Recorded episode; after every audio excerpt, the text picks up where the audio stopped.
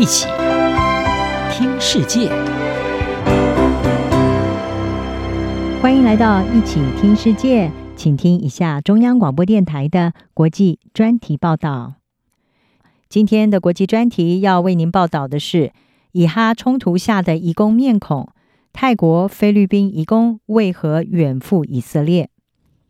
巴勒斯坦伊斯兰主义团体哈马斯十月七号突破边境袭击，在边境举行音乐节和以色列南部的集体农场，结果造成至少一千四百人丧生，而且有大约两百四十名人质被绑架到加萨，其中有许多人来自美国、加拿大、英国和法国，而部分人是拥有以色列双重国籍。引发关注的是，许多被哈马斯武装分子杀害还有俘虏的外国人是来自亚洲的移工，他们大多是来自贫困的农村家庭，在以色列的医疗业、农业、建筑业还有工厂当中工作。美国有线电视新闻网 CNN 引述政府证实的数据是报道。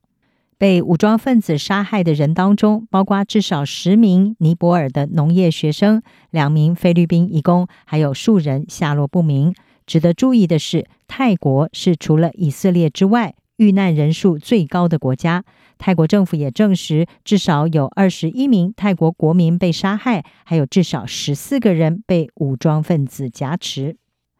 事实上，过去数十年来，泰国已经逐渐成为以色列最大的移工来源国之一。国际人权组织人权观察亚洲区的副主任罗伯森他说：“尤其是在过去十年，泰国在以色列农业的外国移工市场上面是占据了主导地位。”他向 CNN 表示，多达两万名的泰国劳工生活在以色列各地的偏远农场，还有沙漠地区，包括靠近加萨的地区。因此，当哈马斯战士来的时候，许多人是处于危险之中，这并不令人意外。外交家杂志也指出，以色列的泰国移工大部分是在农场工作，而菲律宾移工主要是服务于医疗健康部门。这或许解释了为什么在这一次哈马斯跨境对以色列农场的袭击当中，丧生的移工大部分是来自泰国。而泰国人为什么要远赴以色列工作呢？这可以追溯到几十年前。日经亚洲是报道，在取代巴勒斯坦人劳动力的背景之下，泰国等这些亚洲国家的移工就成为以色列经济当中不可或缺的重要支柱之一。根据人类学家卡米纳他的研究，有数百名来自泰国的农业实习生和志工，最初是在一九八零年代抵达以色列。尤其是在一九八七年发生巴勒斯坦大起义之后涌入，到一九九零年代初，已经有成千上万的泰国移工在以色列工作，他们大部分是来自泰国最贫困的东北地区。而一九八七年的巴勒斯坦大起义，就是在一九八七年的十二月八号，一辆以色列军车，他冲撞了准备要接下班以后的巴勒斯坦工人返回加萨的轿车，结果导致四名巴勒斯坦人丧生。这一起事件成为巴勒斯坦人纷纷走上街头抗争以色列军事控制的反抗行动。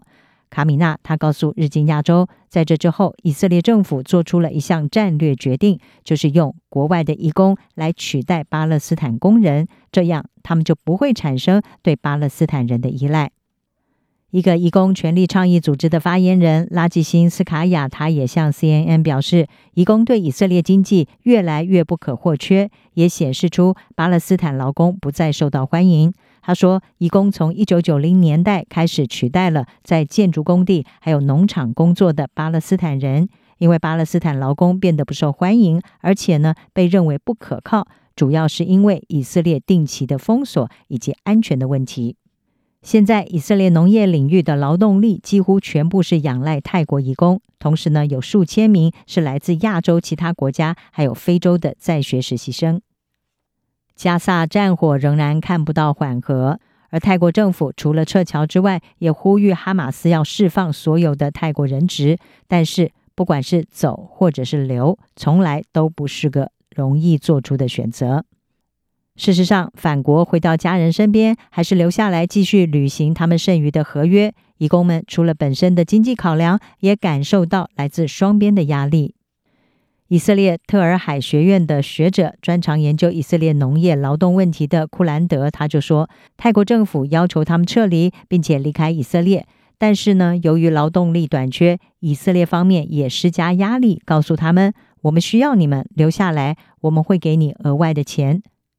而对于遭到俘虏移工的家人们来说，他们希望他们的亲人能够有回家的选择。其中一名被扣为人质的泰国移工是二十九岁的吉拉恰特，他的父亲在泰北，他们用吉拉恰特汇回的薪水盖起了他们的家。他的父亲说：“我无话可说，只是希望他能够回家。”以上专题由央广编译，张雅涵撰稿，海清清播报。谢谢你的收听。